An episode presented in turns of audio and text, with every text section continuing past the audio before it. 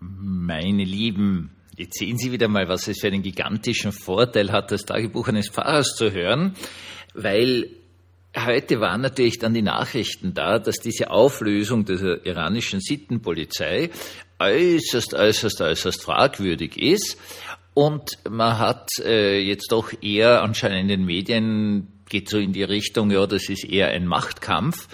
Äh, das Justizministerium hat gesagt, die ist aufgelöst, gibt's nicht mehr, obwohl sie nicht zuständig sind, weil da ist das Innenministerium zuständig und vom Innenministerium hört man überhaupt nichts. Ähm, das heißt auf gut Deutsch, es geht wohl um eine Auseinandersetzung, in welcher Richtung sich der Iran weiterentwickeln soll. Nicht so sehr vielleicht um einen Machtkampf, sondern wirklich um die Frage, in welche Richtung soll das gehen. Ich werde später darauf zurückkommen. Herzlich willkommen zum Tagebuch eines Pfarrers von eurem Hans Spiegel aus St. Veit an der Garn. Jetzt ja, meine Lieben, äh, ich sage ja immer so gescheite Sachen, oder? Weil sonst ah, bin ja gescheit und so. Und heute mache ich mal was anderes. Heute sage ich einfach Dinge, die ich absolut nicht verstehe. Ähm, Sie, wenn Sie lange zugehört haben, wissen Sie, dass, dass ich aus einer österreichischen kaiserlichen Offiziersfamilie komme und die waren da immer voll dahinter, so für das Kaiserhaus sind also reihenweise gestorben und, und schwer verwundet worden und, und, und, und. Und deswegen darf ich jetzt einmal als allererstes sagen, es bleibt mir das ganze Thema Monarchie ein völliges Rätsel. Ich weiß einfach nicht, wer der erste Mensch war, der auf die Idee gekommen ist, dass der Sohn, im Allgemeinen waren es ja nur Söhne, allem mal Frauen wirklich äh, als Königinnen, äh, Selbstregierende gegeben hat. Also äh, warum um alles in der Welt soll der Bur von einem König gescheit sein? Vor allen Dingen, wenn man jetzt noch bedenkt, wenn man sagt, ja, hat Intelligenz geerbt oder so, Du hast ja sehr oft so einen ersten König, der irgendwie ein, ein, militärisch sehr, sehr gut, vielleicht sogar ein Genie war, vielleicht wie der, der Julius Caesar. Und das ist jetzt okay, der war halt für das sehr gut, der hat irgendwelche Länder erobert oder was auch immer. Aber wieso soll der Bub von dem jetzt dazu imstande sein, ein Land zu regieren? Und da, was halt so jemand, der regiert tut, also Verwaltung aufbauen und Finanzwesen und Bildungswesen und Gesundheitswesen, gut, das hat es früher eh alles nicht gegeben, ja, Bildungswesen schon. Und da fragt man sich jetzt natürlich wirklich von ganzem Herzen, wer, wer ist auf diese Idee gekommen? Warum soll der Sohn von jemandem das kennen? warum macht man nicht irgendwie so einen Wettbewerb, der Gescheiteste gewinnt und der ist dann der König? Das wäre doch wirklich irgendwie eine sinnvolle Reaktion. Ich kann dazu nur sagen, ich verstehe es nicht. Der nächste Punkt, den ich niemals kapiert habe, ist dieser Kolonialismus. Also nehmen wir jetzt an, alle wir sind zum Beispiel alle Niederländer. Nicht? Wir leben da an der Nordsee und, und, und können da sehr gut mit Schiffen umgehen, weil bleibt da nichts anderes über, wenn du in einem Land bist, das eben groß und Ganzen unter Meeresspiegel ist und, und segelst da so in der Gegend herum mit so einem Holzschiff halt und segelst immer weiter und immer weiter und immer weiter und dann triffst so, so braune Typen da irgendwo da ganz weit, weit, weit hinten und die haben tolle Dinge, die haben Gewürze. Also ganz cool, weil in Europa gibt's keine. Also gibt's ein Salz, da musst du Warschau Klick haben, wenn du das kriegst, das war irrsinnig teuer. Und, und da gibt's jetzt ganz tolle Gewürze, also sie Pfeffer zum Beispiel, nicht? Und dann gibt's also auch ganz tolle Geschichten wie ja, was weiß ich, keine Ahnung, suchen Sie irgendein Lieblingsgewürz aus. Muskat zum Beispiel, keine Ahnung. Gut.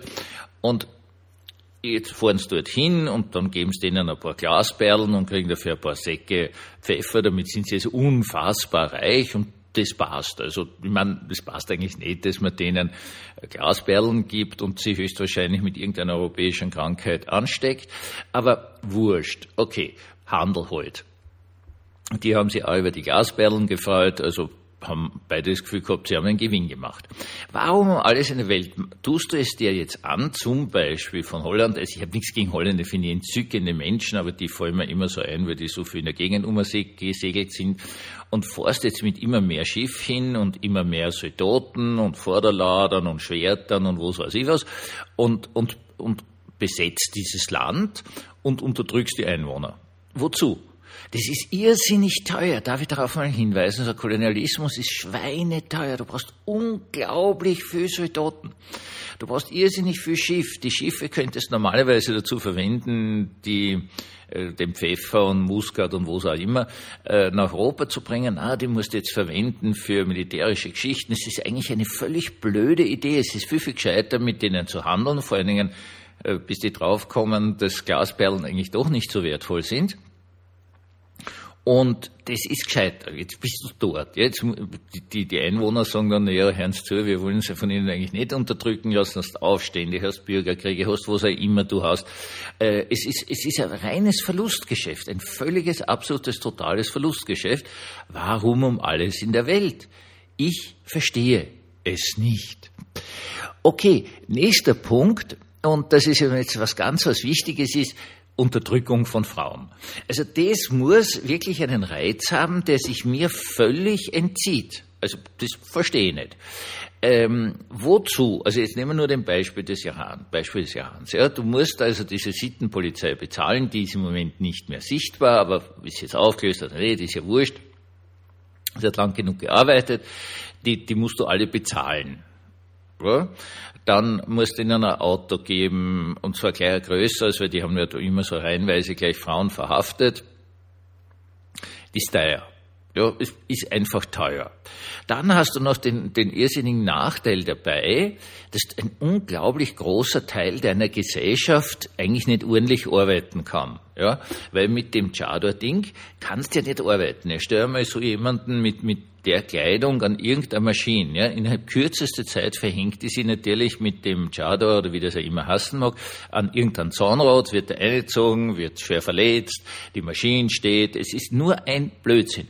Warum, äh, also was soll es bringen? Nicht? Was soll es einer Gesellschaft bringen, wenn man die Frauen aus dem Erwerbsprozess ausschließt? Was? Nix. Nur dazu dann sagst, okay, die müssen ja an der Maschine stehen, die können ja, was weiß ich, alle irgendwie auf der Universität arbeiten und da tolle Chirurginnen sein und so weiter und so fort. Und das verbietest du ihnen dann auch. Wozu soll das dienen? Ja, ist schon klar. Irgendwie die Männer fühlen sich dann besser, also sicherlich nicht die Männer, sondern Einzelne fühlen sich dann besser, wenn sie auf eine Frau herabschauen können. Aber es bringt der ganzen Gesellschaft haargenau gar nichts. Und jetzt richtige Machtkämpfe. Richtige Machtkämpfe, zum Beispiel, das habe ich immer sehr geschätzt, äh, drittes Jahrhundert römisches Reich.